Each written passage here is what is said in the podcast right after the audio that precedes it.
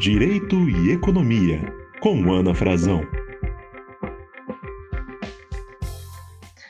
Olá, sejam bem-vindos e bem-vindas ao Direito e Economia. Eu sou Ana Frazão, professora de Direito Civil, Comercial e Econômico da Universidade de Brasília, e tive a grande oportunidade de entrevistar o professor Antônio José Avelães Nunes, uma das grandes referências de economia política e história das ideias econômicas. Essa oportunidade foi tão rica, foi tão intensa, o professor trouxe tantos conhecimentos, compartilhou a sua experiência de uma forma tão cuidadosa que nós não tínhamos como editar esse conteúdo tão magnífico. Então, resolvemos aproveitar a oportunidade, fazer uma justa homenagem ao professor Avelães Nunes e criar essa pequena série com base na sua contribuição. Então, nós, a partir de agora, ouviremos o primeiro episódio dessa série, cujo título é Por que a economia é necessariamente política, sem prejuízo de depois explorarmos outros assuntos e outros temas muito interessantes também nos próximos dois podcasts. Fiquem conosco que vocês definitivamente não vão se arrepender, porque é realmente uma fonte imensa de aprendizado poder ouvir o professor Avelãs Nunes.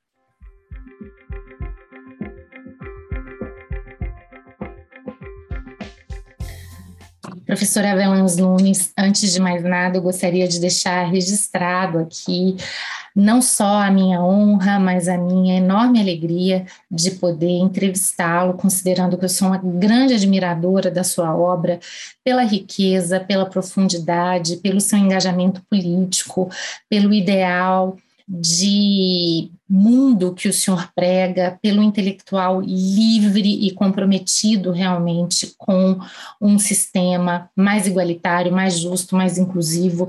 Então, não tenha dúvidas de que para nós, eu tenho certeza que também para o público brasileiro vai ser uma oportunidade ímpar poder ouvi-lo. E eu gostaria de começar a nossa entrevista lhe perguntando exatamente como é que o senhor chegou ao direito, à economia política, como é que o senhor foi traçando os passos dessa sua trajetória que é tão bonita e tão rica.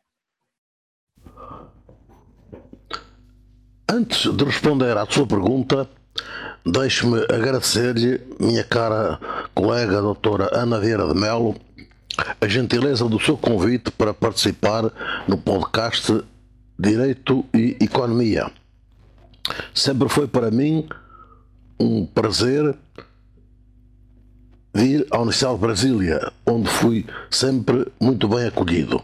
E é por isso motivo de grande satisfação e de grande uh, prazer intelectual uh, voltar desta forma à Universidade uh, de Brasília para poder conversar com a doutora Vieira de Melo e com outros colegas e estudantes. Bem-haja por isso, por esta oportunidade. Oxalá eu esteja à altura do que espera de mim. Vamos à nossa conversa. Pergunta-me como cheguei ao estudo da economia política e quais os temas que tenho investigado. Muito bem. Sempre fui bom aluno matemática e quando se abriu a possibilidade de prosseguir os meus estudos, pensei em fazer um curso de ciências. Neto de moleiro e de pastor, filho de um alfaiate e de uma costureira de uma pequena cidade do Portugal rural e pobre, os meus pais não tinham a mínima hipótese de pagar as despesas para eu continuar a estudar. Valeu-me o diretor do colégio da minha terra, que me arranjou uma bolsa de estudo, graças à qual foi possível vir estudar para Coimbra, vivendo exclusivamente dessa bolsa, que só se manteria se eu conseguisse boas notas. Caso contrário, teria decidido o curso. Foi por isso que um primo meu, advogado em, na minha terra, me aconselhou a ir para Direito, porque se perdesse a bolsa, poderia fazer o curso como aluno voluntário sem ter que frequentar as aulas. Escolhi Direito por esta razão e não me arrependi. Gostei do curso, tive boas notas e continuei a viver da minha bolsa de estudo. Acabada a licenciatura, o meu desejo era ser juiz mas a política política, a polícia política do fascismo impediu o meu acesso à magistratura. Naquela altura, a entrada na carreira docente universitária dependia do convite do Conselho Escolar de cada faculdade. Eu recebi este convite da minha Faculdade de Coimbra quando cumpria o serviço militar obrigatório. Acontece que a Polícia Política recusou o meu contrato, situação que se manteve durante mais de um ano e meio. O diretor da faculdade era uma grande figura do regime, mas lutou pelo meu contrato, empenhado em manter a tradição da faculdade de não deixar de fora da docência quem quer que fosse, por razões de ordem política. Vencida a oposição da polícia política, o professor mais antigo da faculdade, que tinha a prioridade na escolha dos novos assistentes, propôs que eu fosse contratado para a secção de Ciências Jurídico-Económicas. E assim aconteceu. Licenciado e mestre em Direito, com uma tese de pós-graduação sobre o direito de exclusão de sócios nas sociedades comerciais, mais tarde editada no Brasil, transformei-me em aprendiz de economia tendo começado a lecionar aulas teóricas dois ou três meses depois de assinar o contrato. Como o professor optou por ficar com as finanças públicas, foi-me atribuída a regência de Economia Política, disciplina que lecionei durante mais de 40 anos. Quando chegou a altura de escolher um tema para a tese de doutoramento, optei pela área da economia do desenvolvimento e, neste campo, por algo à volta da problemática inflação e desenvolvimento económico. Quando dei por mim, estava a estudar a economia latino-americana e, sobretudo, a economia brasileira, porque o Brasil era então o grande laboratório sobre esta problemática. Entre outros autores brasileiros, encontrei Celso Furtado, que viria a ser o meu grande mestre nas matérias de que me ocupo na tese sobre a economia política do modelo brasileiro de desenvolvimento. Só mais tarde conheci pessoalmente Celso Furtado, de quem tive o privilégio de ser amigo e que me honrou com a sua amizade. A minha tese de doutoramento foi publicada no, no, Brasil com um prefácio dele, o último texto que escreveu, acabado poucas horas antes de morrer. As minhas obrigações como encarregado das aulas teóricas levaram-me a ter de organizar um curso próprio.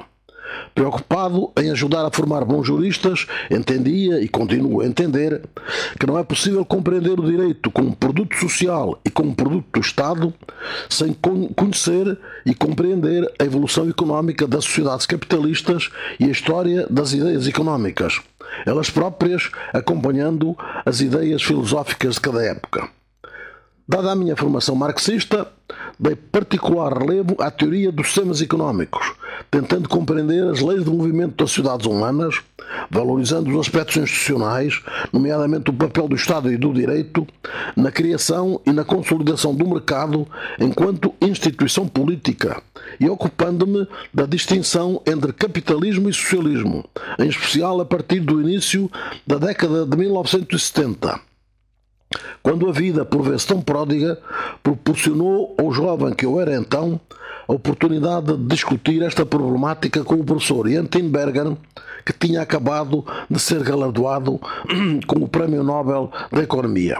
Esta conversa com Tinbergen deu origem a um livro do capitalismo e do socialismo, com duas edições no Brasil, uma em 2008, promovida pela Fundação Boatá da Universidade Federal de Santa Catarina e a segunda, com a chancela da, da Livraria do Advogado, saiu em Porto Alegre em 2018. Com o estudo da história das ideias e do pensamento económico, procurava ajudar os meus alunos a acompanhar a evolução da ciência económica desde o seu aparecimento com o capitalismo como ciência da burguesia, que ajudou a dissolver a sociedade feudal e a consolidar a nova ordem burguesa até aos nossos dias.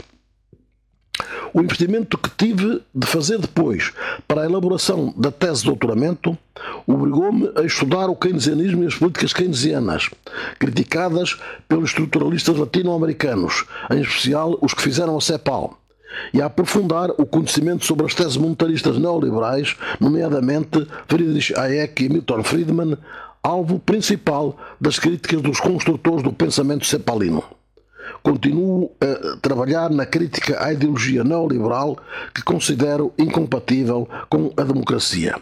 Estes têm sido, até hoje, os temas do meu, do meu estudo nesta área.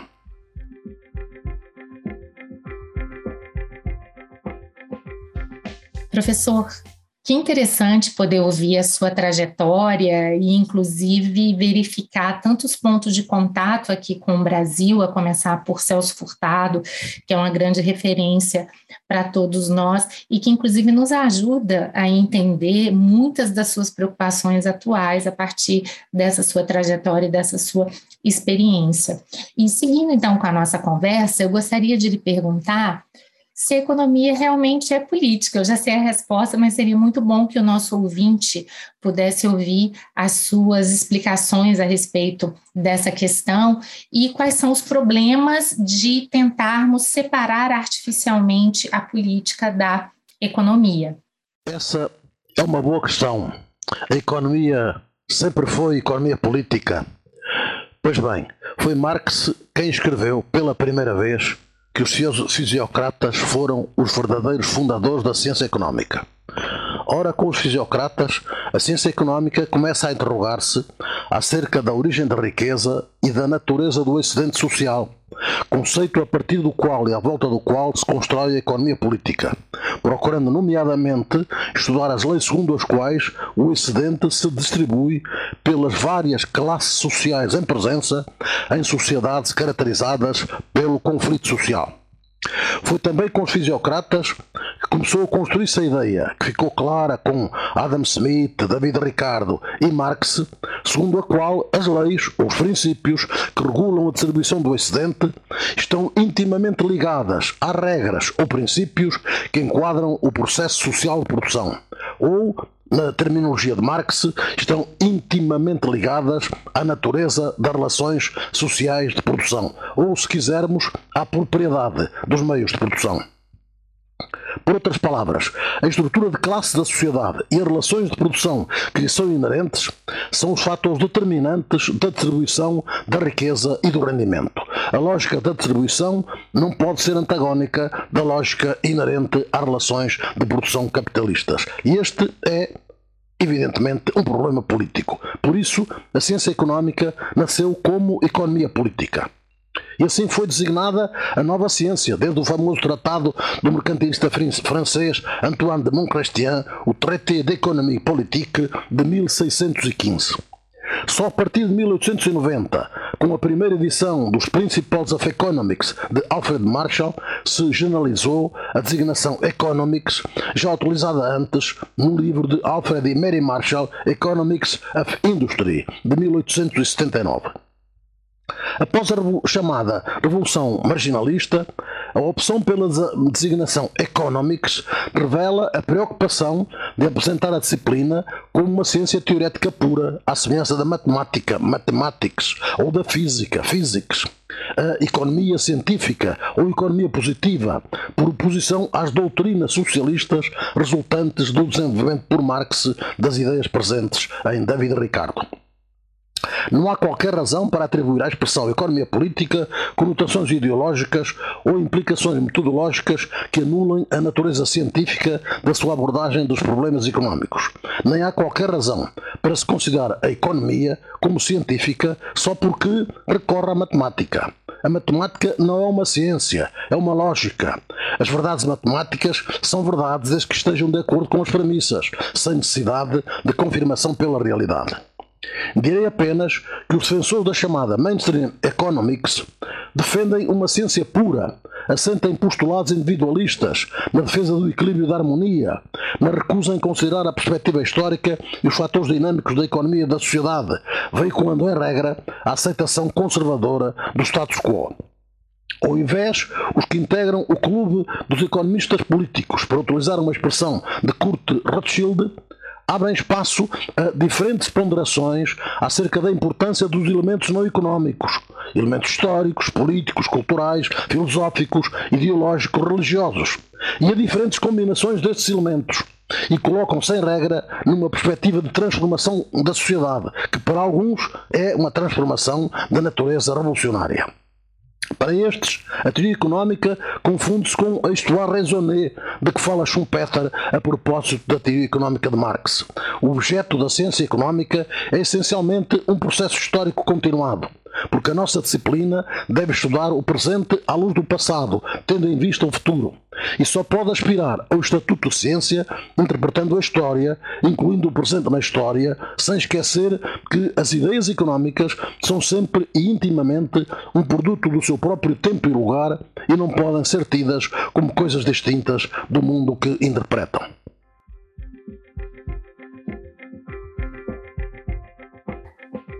Professor, é muito bom ouvi-lo, inclusive na parte em que o senhor demonstra que, assim como não há nenhuma razão para atribuirmos a essa expressão economia política qualquer conotação ideológica pejorativa ou uma vinculação a priorística a uma determinada corrente política, da mesma maneira também não há razão para se considerar a, a economia ou a chamada economics como científica só porque recorre à matemática chamou muita atenção o seu comentário de que a matemática não é uma ciência, ela é uma lógica, e as verdades matemáticas são verdades desde que estejam de acordo com as premissas, sem necessidade de confirmação pela realidade, o que já mostra que, apesar da sua importância para os assuntos humanos, é claro, existem também inúmeras limitações, como o senhor bem aponta.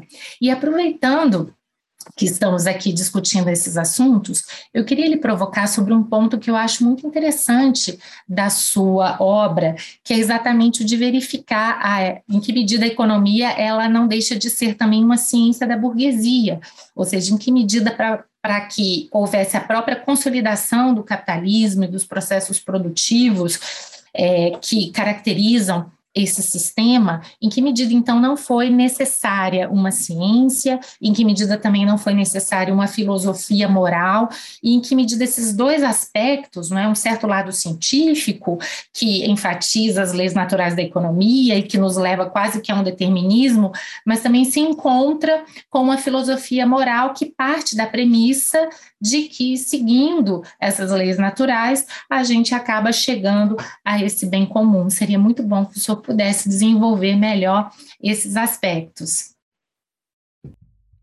Durante toda a Idade Média, a Igreja Católica foi o grande centro internacional do feudalismo, que unificava a Europa Ocidental e envolvia as instituições feudais com a auréola da consagração divina. Por força do magistério da Igreja Católica, o pensamento medieval submetia a atividade económica às leis da moral religiosa. Entendia-se que o exercício do comércio como modo de vida não era digno das classes dominantes. Proibia-se, sob pena da excomunhão, o empréstimo de dinheiro a juros. Considerava-se pecado o desejo de enriquecer. Em outro plano, a ciência, impedida de ultrapassar os limites impostos pela fé, nunca foi uma verdadeira ciência. Foi uma servidora humilde da Igreja. Por isso, a ciência revoltou-se contra a Igreja. As universidades soltaram o primeiro grito de guerra. Mas a burguesia, rica e culta, rapidamente compreendeu que não podia passar sem a ciência. Uma ciência que lhe asseverasse as propriedades físicas dos objetos naturais e os modos de ação das forças da natureza. Por isso compreendeu que a derrota do sistema feudal passava pela destruição do poder económico, do poder social e do poder político da Igreja Católica e compreendeu que ela era a única classe social que poderia dirigir essa luta. Como se diz na famosa enciclopédia, aqueles que se dizem esclarecidos tornaram-se abertamente religiosos. Aqueles que se afirmam religiosos criticam as ideias esclarecidas. O pensamento que dominou a civilização cristã europeia anterior à reforma e que se manteve até à consolidação da nova civilização burguesa e capitalista, não valorizava a riqueza e o desejo de enriquecer. Mas a mundialização dos mercados, na sequência da abertura de novas rotas marítimas por portugueses e espanhóis, trouxe consigo uma grande acumulação de riqueza por parte de comerciantes e banqueiros, cuja atuação passa a desenvolver-se tendo em vista não a satisfação das necessidades e a consolidação do estatuto dos membros das classes dominantes feudais, mas a obtenção de um ganho, um ganho monetário, por natureza indefinido, ilimitado. Ficava para trás a lógica da atividade económica orientada para a satisfação das necessidades de cada um e o ideal medieval de moderação e de desprendimento relativamente à riqueza. O enriquecimento individual passa a ser aceito como finalidade normal e até louvável da atividade dos homens. Neste contexto, a riqueza ia se tornando mais respeitável à medida que se ia acrescentando. Não admira por isso que, muito antes da reforma, os teólogos cristãos tivessem começado a rever os seus preceitos com o objetivo de mostrar que o comércio e a usura e o enriquecimento não eram forçosamente atividades condenáveis. Para que os novos valores se impusessem contra a moral tradicional, era necessário encontrar para eles uma justificação moral a filosofia moral que informou a economia política dos classes ingleses, a filosofia da liberdade natural ou filosofia da lei natural, e o seu apelo aos conceitos fundados na natureza humana, serviram, consciente ou inconscientemente, o objetivo de encontrar uma justificação moral para o capitalismo nascente. Os conceitos normativos da teoria económica clássica entroncam na tradição da lei natural do século XVII e XVIII, período em que a natureza e a razão substituíram Deus como fundamento da ordem social, legitimando uma prática que a teologia católica condenava, legitimação que se casava perfeitamente com o ambiente cultural daquela época histórica. A ideia da lei natural constitui uma simbiose entre princípios normativos e princípios científicos, partilhando os fundamentos de um certo cientismo mais ou menos determinista então em voga. Implícita vem a conclusão de que tais leis e princípios conduziriam a uma ordem social justa num tempo em que o desenvolvimento das relações de produção capitalistas coincidia com o progresso da sociedade e em que os interesses e projetos de transformação social patrocinados pela burguesia poderiam facilmente identificar-se com os de todos os grupos sociais que não integravam as classes dominantes feudais. A ciência económica surgiu e desenvolveu-se, portanto, como ciência da burguesia, perfeitamente enquadrada na nova ideologia burguesa. Com efeito, as revoluções burguesas não se reduzem às transformações económicas e sociais por elas operadas. A revolução fez-se sentir também na filosofia, na ciência, no mundo das ideias em geral, percorrendo um caminho que se inicia com o Renascimento e com as viagens oceânicas de portugueses e espanhóis. Estas permitiram ao homem europeu a descoberta de novos mundos, de novas gentes e de novos produtos, até então desconhecidos na Europa, e conduziram à ruptura com os velhos tabus escolásticos, à observação da natureza e à experimentação, à afirmação do homem como Faber Mundi e não já como mero Viater Mundi, Há confiança otimista no homem enquanto ser capaz de dominar a natureza e de ser senhor da sua própria história. Há capacidade de aprender sistematicamente com o que se vê claramente visto. Há a compreensão de que todo o mundo é composto de mudança. Há tomada de consciência da capacidade do homem para dar novos mundos ao mundo.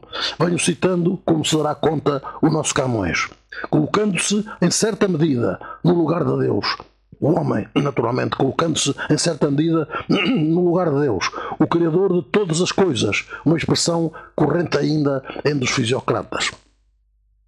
Este o ambiente em que nasceu a economia política, empenhada em aplicar ao estudo das relações entre os homens, considerados como elemento da ordem natural, o método científico do racionalismo. Economia política clássica exerceu uma influência revolucionária sobre os conceitos e a prática tradicionais, formulando o conceito de sociedade económica como um sistema regido por leis próprias, de acordo com as quais poderiam fazer-se os cálculos e predições dos acontecimentos, e sustentando que nas, nas questões humanas existia um determinismo comparável ao determinismo das leis naturais. Entendendo-se que as novas relações de produção capitalistas partilhavam da racionalidade inerente à ordem natural, o objeto da ciência económica passa a ser o descobrir as leis naturais que regulam o processo de produção e distribuição do produto social. Leis de validade absoluta e universal. Leis válidas em todos os tempos e em todos os lugares. Compreendendo-se que, a esta luz, o capitalismo fosse considerado pelos clássicos ingleses como uma construção definitiva, como o fim da história. O conceito de ordem natural surgiu contra o ancião regime, autoritário, discriminatório, regulamentador. Ao autoritário direito divino opunha-se o direito natural libertador dos indivíduos, reconhecendo a cada um o direito de prosseguir o seu próprio interesse. Desta forma, a ordem económica, funcionando por si própria, seria regida por uma lei natural que asseguraria os melhores resultados para toda a comunidade. O estudo destas leis naturais passou a ser objeto da economia política.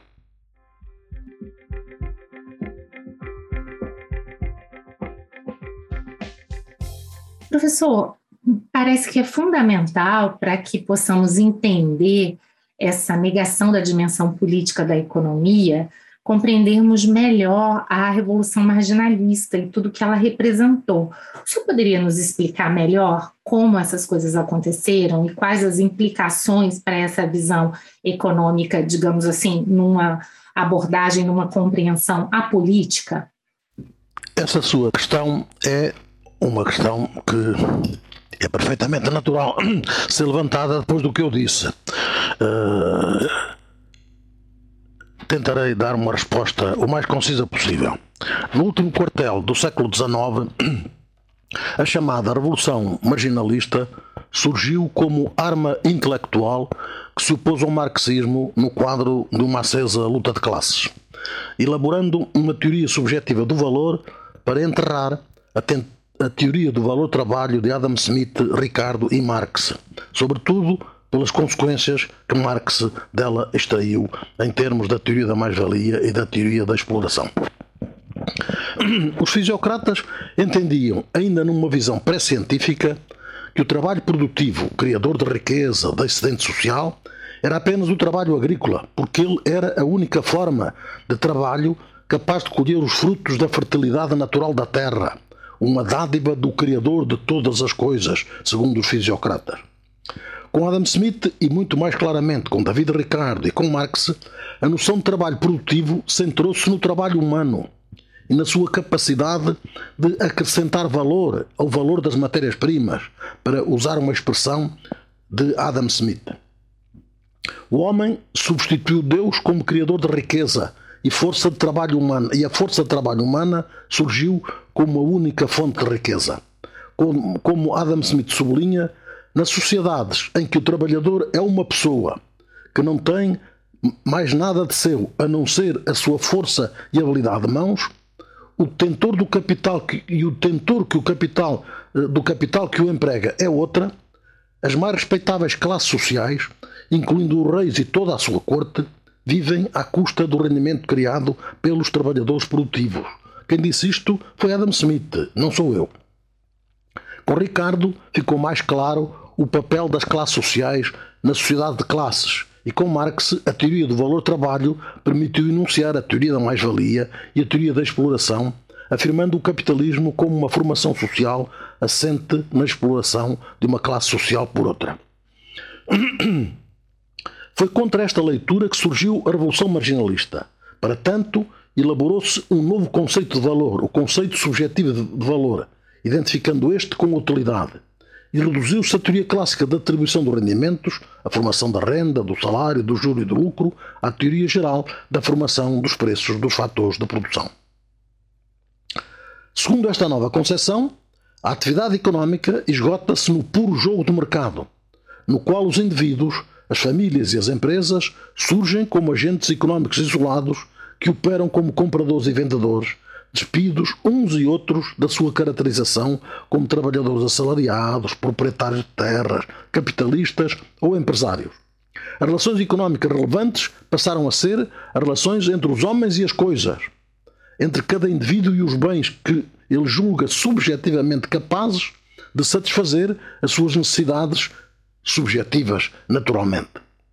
Na análise marginalista, os agentes económicos deixaram de ser vistos como integrantes de um determinado grupo ou classe social, que com outros grupos ou classes sociais compõem uma determinada estrutura social, em que o poder, as relações de poder e as estruturas de poder, do poder económico, do poder social, do poder político, estão necessariamente presentes como condicionante das relações económicas, tanto ao nível da produção como ao nível da distribuição.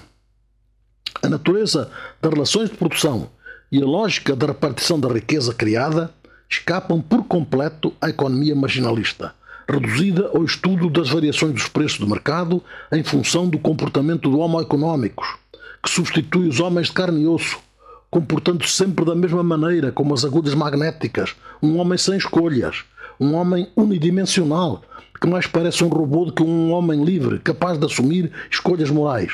Um ser abstrato, sem paixões nem sentimentos, como lhe chamou Wilfredo Pareto, o tolo racional de que fala Amartya Sen, um ser que carrega consigo mais de 100 anos de solidão. assumindo como ponto de partida que a escassez é um dado fundamental da vida dos homens e das sociedades humanas, a economia marginalista identifica o objeto da ciência económica com o estudo das atividades e das instituições criadas pela escassez, o estudo do comportamento humano condicionado pela escassez. Ao ligar as suas proposições a princípios universais do comportamento humano, esta economia assume-se como uma ciência histórica. A conduta económica obedece sempre ao mesmo princípio de racionalidade, seja qual for o contexto histórico e institucional em que se desenvolva. E nega-se como ciência social, transformando-se numa ciência formal, num ramo da praxeologia, a ciência da escolha, a teoria geral da escolha racional, que se aplica tanto ao homem isolado como ao homem-sociedade quer qualquer que seja o tipo de sociedade, ou mesmo a uma colmeia, como defende Samuelson. Uma ciência que não passa de um raciocínio circular, uma ciência a priorística, um mero sistema tautológico, usando expressões de Maurice Dobb, cujas proposições são verídicas, como na lógica e na matemática, desde que não sejam contraditórias com as hipóteses de partida, sem necessidade de verificação empírica. Em síntese, direi que a economia marginalista, colocando-se à margem da história, é incapaz de compreender o capitalismo e de compreender a evolução do mundo.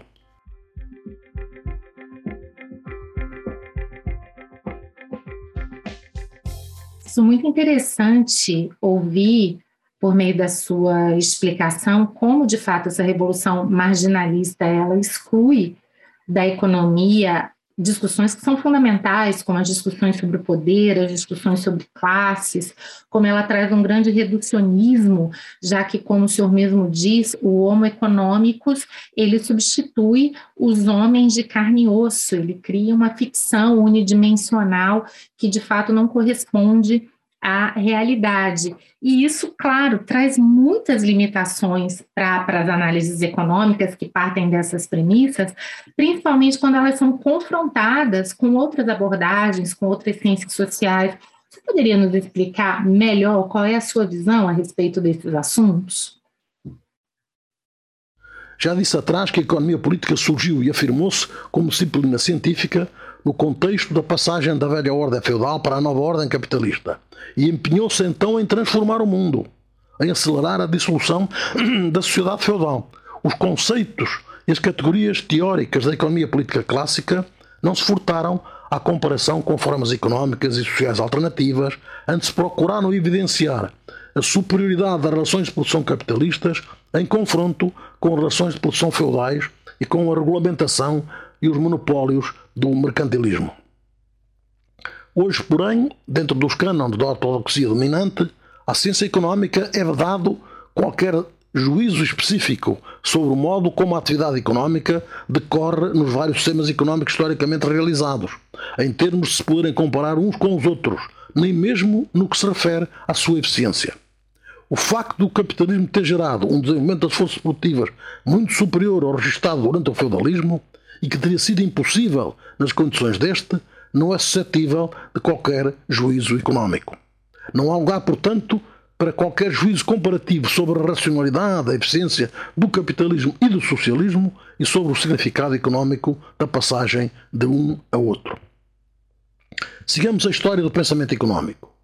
Os fisiocratas defenderam que o governo, o Estado, deriva da propriedade e que o primeiro dever do Estado é o de garantir a propriedade, defendê-la contra os usurpadores, punir pelo magistério dos magistrados o pequeno número de pessoas que atentam contra a propriedade do outrem. Adam Smith apreendeu magistralmente a natureza do capital do Estado nas sociedades capitalistas em que, cito, o trabalhador é uma pessoa e o proprietário do capital que o emprega é outra, escrevendo com todas as letras. Na medida em que é instituído com vista à segurança da propriedade, o Estado é, na realidade, instituído com vista à defesa dos ricos em prejuízo dos pobres, ou daqueles que possuem alguma propriedade, em detrimento daqueles que nada possuem. Fim de citação. Com Ricardo, a sociedade capitalista, inequivocamente concebida e assumida como sociedade de classes, é caracterizada por uma dinâmica uh, conflitual marcada ainda basicamente pelo conflito entre os velhos terratenentes e a nova burguesia industrial. A economia política clássica deixou transparecer as estruturas do poder implícitas nas relações de produção capitalistas. E Marx veio esclarecer de uma vez por todas que as relações sociais de produção são essencialmente relações de poder. Se entendermos a dimensão económica do poder como a capacidade que tem um grupo social de forçar a formação um excedente e ou de se apropriar dele, na formulação de Celso Furtado que aqui utilizo. Neste sentido, a apropriação do excedente por parte da classe social, que por ter capital acumulado pode contratar mão de obra assalariada, surge em Marx como expressão do poder de que desfruta a classe capitalista pelo facto de ter a propriedade dos meios de produção, da qual estão excluídos os trabalhadores assalariados, que têm de seu apenas a sua força e habilidade de mãos, na expressão conhecida de Adam Smith. O poder começou a ser esquecido como objeto de análise económica com Jean-Baptiste Say e depois com as primeiras representações matemáticas da economia, uh, Leon Walras e Wilfredo Pareto, acabando por ser banido das concepções da ciência económica que a identificam como uma ciência da escolha, que ignora a existência das classes sociais e centra a análise económica no estudo do comportamento do homem económico. Uma teoria das trocas ou uma teoria da formação dos preços em supostos mercados de concorrência. Na medida em que pressupõe o funcionamento da economia nas condições da concorrência perfeita, sabendo que a concorrência perfeita é uma criação teórica que nunca existiu nem há de existir na realidade, a mainstream economics ignora o poder de mercado. Mas fora da análise económica ficam igualmente todas as outras formas de poder, nomeadamente o poder político, bem como as estruturas do poder e as relações de poder próprias das sociedades constituídas por classes sociais, desde logo o poder social que resulta diretamente da propriedade dos meios de produção. Hoje parece inegável que as relações económicas, quer no quadro de, da economia nacional, quer no plano das relações económicas internacionais, tendem a configurar-se cada vez mais como relações de poder. A natureza política dos problemas económicos é particularmente realçada pelos especialistas em economia do desenvolvimento, entre os quais encontra aceitação crescente o ponto de vista segundo o qual o subdesenvolvimento é um problema político, a exigir, antes de mais, uma solução política. Este é, por exemplo, o ponto de vista de Celso Furtado. Entende por isso que a exclusão da teoria económica da análise do poder coloca a ciência económica numa posição objetivamente e cientificamente insustentável relativamente às outras ciências sociais, para as quais Todas as relações sociais assentam no poder como um fator omnipotente e ineliminável. Negar esta evidência assemelha-se a um comportamento esquizofrénico de corte com a realidade. Mas a incapacidade da mainstream economics para compreender o mundo que nos rodeia é patente em outros planos. Como disse atrás, a escassez é o centro de gravidade da ciência económica marginalista. Esta assume a escassez como um dado fundamental da vida, fazendo da escassez a sua categoria identificadora como ciência cujo objeto se centra no estudo do comportamento do homem condicionado pela escassez.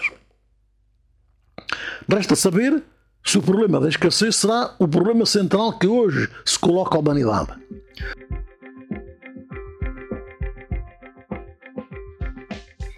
Então, professor, realmente o nosso problema é um problema de escassez ou é um problema de distribuição? Recordo aqui um relatório da Comissão de Direitos Humanos do Conselho Económico e Social da ONU de 1996, no qual se diz que a pobreza extrema é o assassinato mais cruel do mundo e a maior causa de sofrimento na Terra.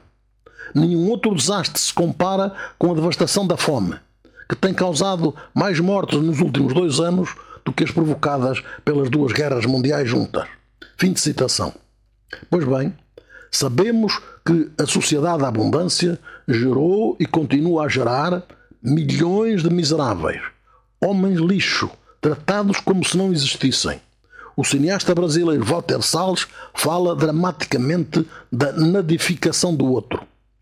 Sabemos que neste mundo, antropo, neste mundo antropofágico, todos os anos, morrem de fome e de doenças provocadas pela fome ou pelo não uh, acesso à água potável mais pessoas do que o total das que morreram durante a Segunda Guerra Mundial. É a globalização da pobreza de que fala Michel Chossudovsky é a forma mais violenta de apartheid social. Mas todos sabemos também que esta realidade não acontece porque os meios naturais, humanos, técnicos e financeiros disponíveis não permitam a produção de alimentos suficientes para alimentar todos os habitantes do nosso planeta. Amartya Sen tem razão quando defende que o facto de haver pessoas que passam fome, apesar da abundância de bens, ou pelo menos da existência de quantidade suficiente de bens, só pode explicar-se pela falta de direitos e não pela falta de bens. O problema fundamental não é, pois, a escassez, mas a organização da sociedade. Impõe-se a pergunta formulada aqui há uns anos por Ralph Dahrendorf. Passo a citar. Por que que os homens, quando está em jogo a sua sobrevivência, não tomam simplesmente para si aquilo em que supostamente não devem tocar, mas que está ao seu alcance? Como é que o direito e a ordem podem ser mais fortes do que o ser e não ser? Fica a pergunta de Dahrendorf. A resposta a esta pergunta do liberal Dahrendorf encontramos-la no liberal Adam Smith. O Estado, disse ele, é instituído com vista à defesa dos ricos em prejuízo dos pobres, ou daqueles que possuem alguma coisa em detrimento daqueles que nada possuem, cabendo-lhe a missão fundamental de manutenção e consolidação dessa autoridade e subordinação, volto a citar Adam Smith, que surgiu nas sociedades humanas com o aparecimento da propriedade privada, de propriedade valiosas e vastas e da desigualdade de fortuna. Fim da citação de Adam Smith. A fome não resulta, pois, da escassez de bens, mas de uma organização socioeconómica garantida pelo poder político e militar de um Estado que existe para a defesa dos ricos em prejuízo dos pobres. O problema do poder, completamente afastado da análise económica pelos marginalistas e por todos os que se integram na mainstream economics, parece ser o problema decisivo, não o problema da escassez. Impõe-se por isto esta outra pergunta formulada ainda por Darendorf. O que será preciso para modificar as estruturas dos direitos, de modo a que mais ninguém tenha fome? Esta é, porém, uma questão que, apesar de fundamental, escapa à teoria económica de raiz marginalista, porque não se concentra a analisar as consequências de uma mudança de ordem social. A pergunta de Darendorf encerra, porém, a resposta que pede. O que é necessário é modificar as estruturas de direitos, isto é, as estruturas do poder económico e do poder político. Porque o problema do poder parece ser o problema decisivo, não o problema da escassez. Professora, é muito impressionante ouvi-lo, principalmente no que diz respeito às suas colocações sobre a pobreza extrema, o que o senhor chama de devastação pela fome, esse processo de nadificação do outro, dos homens lixo, e o quanto as estruturas de direito estão envolvidas nisso. O senhor considera que as preocupações atuais com o meio ambiente, elas também se inserem nesse conjunto maior de preocupações que acabam não sendo devidamente endereçadas por essa visão marginalista? Nos dias de hoje, a valorização dos problemas relacionados com a defesa do ambiente, afinal, a defesa da vida, veio reforçar a ideia de que é necessário equacionar modelos alternativos de organização económica e de crescimento económico, e é urgente avançar para outras formas de organização da sociedade. Mas a análise rigorosa da problemática do ambiente mostra também que a ciência económica marginalista é incapaz de perceber de que o planeta é hoje o primeiro bem escasso.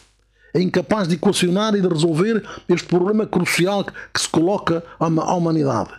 Com efeito, as questões da poluição, as questões do ambiente não cabem na lógica da análise marginalista, que compara custos e benefícios privados mas não é sensível aos custos sociais do, de um crescimento baseado na maximização dos lucros, nem é capaz de comparar custos sociais e benefícios sociais. É que estes não são ponderados no comportamento do homem económico, nem podem captar-se através do sistema de preços.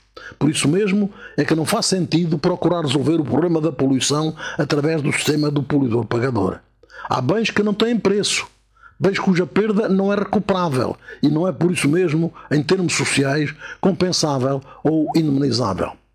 os bens postos em causa pela poluição não são bens que possam deixar-se entregues à lógica do mercado. A vida não pode transformar-se numa mercadoria cuja sorte fica à mercê das leis cegas do mercado. A ética, que a ciência não pode dispensar, não pode ignorar que a preservação da vida humana exige cada vez mais uma sociedade diferente daquela que hoje conhecemos. Um tipo de desenvolvimento radicalmente diferente deste crescimento cancerígeno que rejeite em absoluto a mercantilização da vida e que assuma como meta um paradigma de desenvolvimento que não identifique o mais com o melhor. Perante problemas como os da poluição, os do, do aquecimento global, a ciência económica não pode limitar-se a ser uma pura ciência de meios. O desaparecimento da vida humana não pode ser um fim aceitável à luz de qualquer critério científico. A ciência não pode ser a negação do homem. Antes deve estar ao serviço do bem-estar e da felicidade dos homens. A ciência económica tem de assumir-se, por isso mesmo, como ciência social, isto é, como economia política, como ciência que parte dos homens e não de fantasmas como homem económicos e se coloca ao serviço dos homens.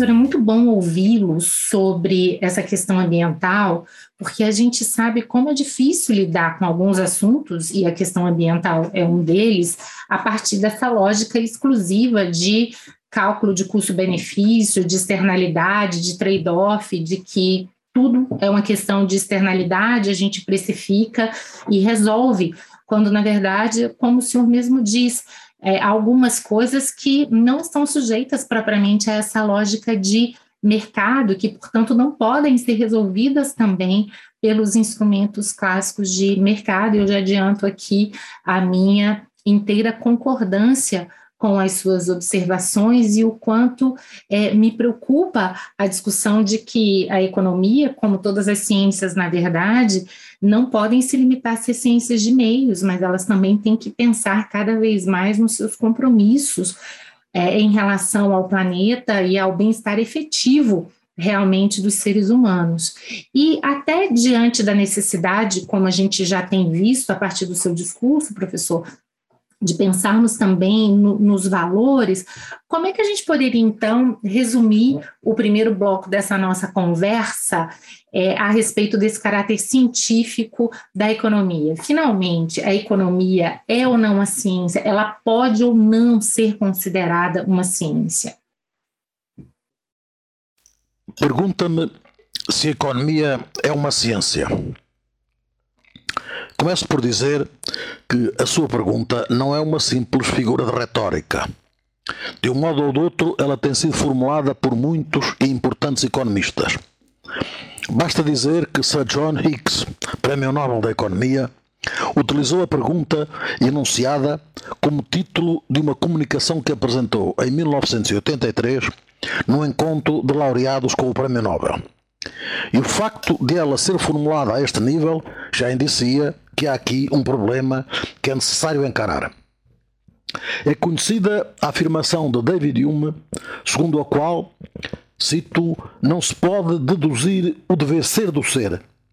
Afirmação que ficou conhecida por guilhotina de Hume, porque ela estabelece uma separação radical entre positivo e normativo, entre ser e dever ser, entre factos e valores, entre objetivo e subjetivo, entre ciência e arte, entre juízo de verdadeiro ou falso e juízo de bom ou mau. Mas terá sido William Nassau William Senior, quem pela primeira vez distinguiu a economia positiva, uma ciência pura e estritamente positiva, como ele a definiu, da economia normativa, o que ele chamou uma arte da economia impura e inerentemente normativa. No final do século XIX, a questão da Wertfreiheit, isto é, a possibilidade de uma ciência económica isenta de valores, imune à interferência de juízo de valor, esteve presente na famosa Methodenstreit, a luta dos métodos, uma controvérsia entre os adeptos da escola histórica alemã, representada por Gustav Schmöller, e os representantes da escola de Viena, encabeçada por Karl Menger. Os primeiros valorizavam a perspectiva histórica e a compreensão da economia e da sociedade com a inerente valoração da evolução verificada, considerando-se esta valoração um elemento indispensável do estudo objetivo da economia e da sua essência. Estes últimos, precursores do marginalismo, defendiam uma teoria económica estritamente empírica, analítica e dedutiva. A partir da chamada Revolução Marginalista, a nova economia, tendo em vista objetivos de natureza ideológica e política, começou a defender, como verdade indiscutível, o seu caráter científico, objetivo, neutro em relação a valores éticos ou políticos, procurando separar a sua ciência das doutrinas socialistas, em especial o marxismo, que tinham surgido a partir da economia política clássica. Buscava para a Economics a credibilidade que o cientismo da época otorgava às ciências da natureza. A Economics é apresentada como uma ciência tão exata e tão objetiva como a física, physics. Os defensores desta tese chegam mesmo a desrespeitar as restantes ciências sociais. Professor, e qual é a relação, portanto, com essa compreensão de economia e com o que nós chamamos de neoliberalismo? Ou seja, é possível imaginarmos uma teoria neoliberal que seja, portanto, apolítica? Nos nossos dias, os monetaristas e neoliberais proclamam que a sua ciência económica é a única ciência verdadeira, porque é uma ciência positiva, uma ciência objetiva, no mesmo sentido de qualquer das ciências físicas, uma ciência que é, em princípio, independente de qualquer particular posição étnica, ética ou de eh, juízos eh, de normativos. Colocando-se numa perspectiva histórica, reduzem a análise teórica à descoberta de princípios de comportamento, categorias teóricas e leis de validade absoluta e universal. Esta é claramente uma posição justificada pela necessidade de subtrair ao estudo da ciência económica os grandes temas da economia política clássica que, com Marx, começaram a pôr em causa a aspiração da ordem burguesa à eternidade. Por isso, quaisquer outras perspectivas acerca das ciências económicas são atiradas para o campo da economia normativa, meramente doutrinária, comprometida ideologicamente, não científica. Esta é, por exemplo, a posição de Milton Friedman, que é, no entanto, um economista profundamente tributário de juízo de valor e de concepções ideológicas. Pessoalmente, revejo-me nas teses dos autores, como Maurice Dobb, que sustentam que a economia política esteve sempre estreitamente e mesmo conscientemente ligada à formação e à defesa de um determinado projeto político.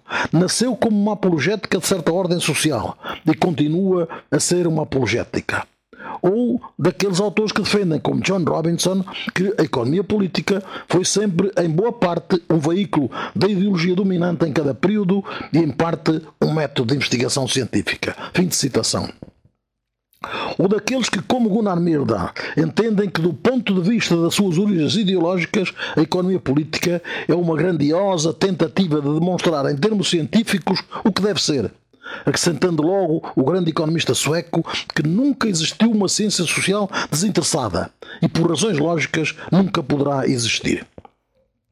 Em suma, a ciência económica andou sempre, a meu ver, desde os seus primórdios, associada ao debate político e filosófico sobre a escolha do modelo de sociedade. Toda a teoria económica pressupõe uma dada concepção do homem e do mundo. Paul Samuelson exprime com clareza esta ideia. A economia, escreve o Prémio Nobel americano, não é uma ciência exata. Tem ainda um longo caminho a percorrer antes de se aproximar do estatuto de ciência com uma precisão aceitável.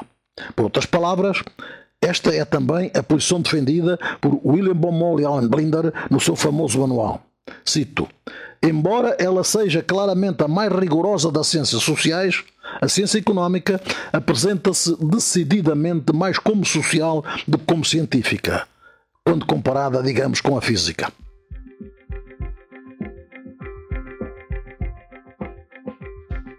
Professor, é, é muito interessante o quanto muitas vezes grandes defensores de uma postura supostamente neutra e objetiva, e o senhor menciona aí Friedman, na verdade, são, como o senhor mesmo define, profundamente tributários de juízos de valor e concepções ideológicas, embora tentem afastá-las ou obscurecê-las a todo momento. E é muito interessante que essa busca de verdades absolutas é, é, algo que parece incompatível até mesmo com as próprias ciências exatas. O senhor poderia avançar um pouco nessa própria discussão, porque às vezes a impressão que eu tenho é que a economia quer ter uma objetividade, uma neutralidade, uma pretensão de busca de verdade que seja, inclusive, superior às próprias ciências exatas, e, e nesse ponto há uma, uma descontextualização da discussão do mainstream econômico com aquela que existe nas próprias ciências, né, na própria filosofia da ciência. Como é que o senhor vê esse problema? A história da ciência mostra-nos, porém, que mesmo nas ciências ditas exatas não há uma verdade absoluta. A verdade da física de Ptolomeu não é a verdade da física de Galileu ou de Newton. E as verdades destes não são as verdades de Einstein, elas próprias já ultrapassadas pela física contemporânea. Por maioria de razão, seria absurdo pensar que os economistas e os cientistas sociais em geral podem chegar à verdade absoluta. A este propósito, é sempre referida a lição de Schumpeter sobre a visão. Escreveu o grande economista austríaco: o trabalho analítico é necessariamente precedido por um ato pré-analítico de conhecimento que fornece o material em bruto sobre que vai incidir o esforço analítico. O trabalho analítico começa com o material fornecido pela nossa visão das coisas. E esta visão é ideológica, quase por definição. Este ato cognitivo pré-científico, que é a origem das nossas ideologias, é também o pré-requisito do nosso trabalho científico. Sem ele, nenhum avanço é possível em qualquer ciência. Fim da citação. Daí a conclusão de Schumpeter. Todos os sistemas de economia política são ideologicamente condicionados.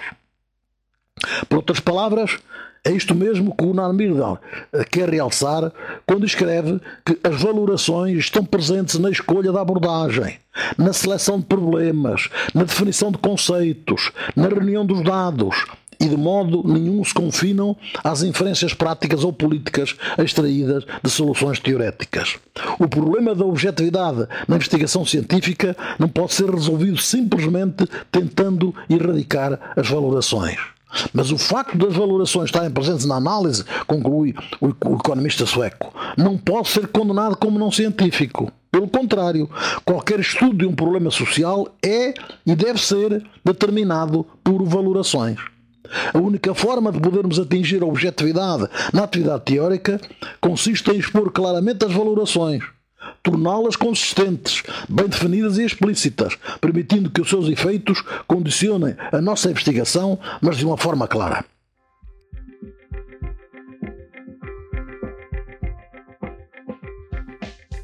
Professor, é, é, muito interessante o que o senhor fala, não é, no sentido de que, bom, mesmo esse trabalho analítico, ele sempre começa com um material que é influenciado pela nossa visão das coisas, ou seja, pelas nossas ideologias, de forma que, que nunca existiu propriamente uma ciência social desinteressada e ela nem poderá existir.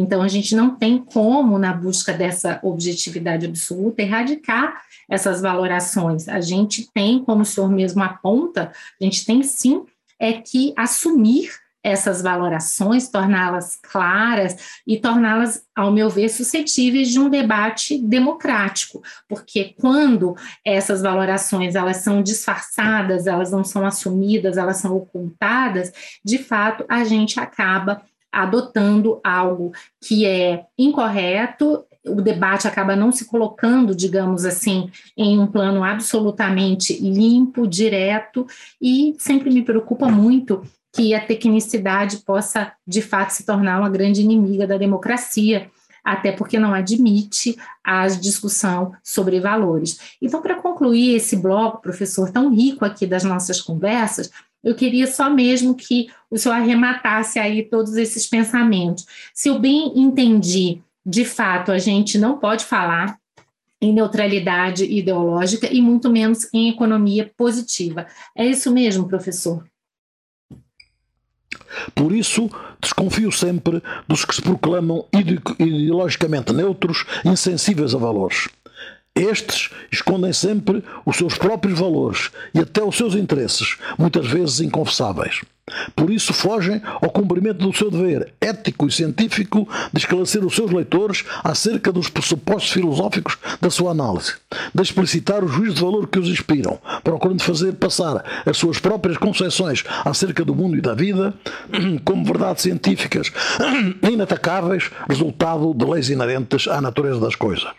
Concluo dizendo que, a meu ver, a economia positiva não existe a ciência económica é uma disciplina não demonstrativa, uma ciência normativa prescritiva, não isenta de valores. É essencialmente, citando agora Keynes, uma ciência moral e não uma ciência natural.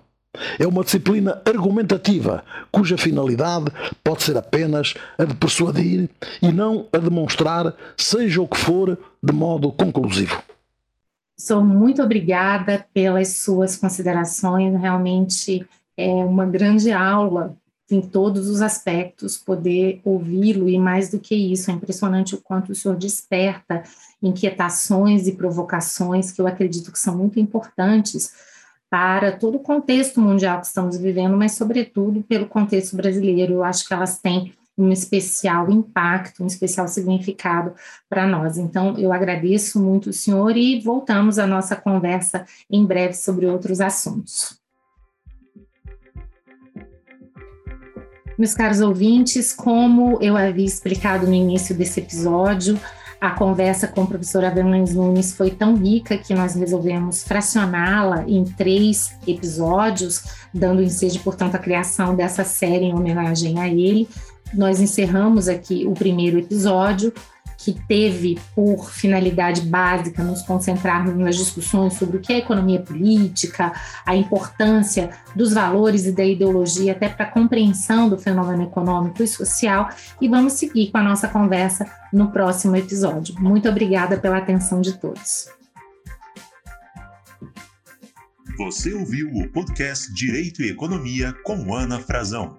Produção e trabalhos técnicos José Janci Marques. Para maiores informações, acesse o site anafrazão.com.br e siga nas redes sociais.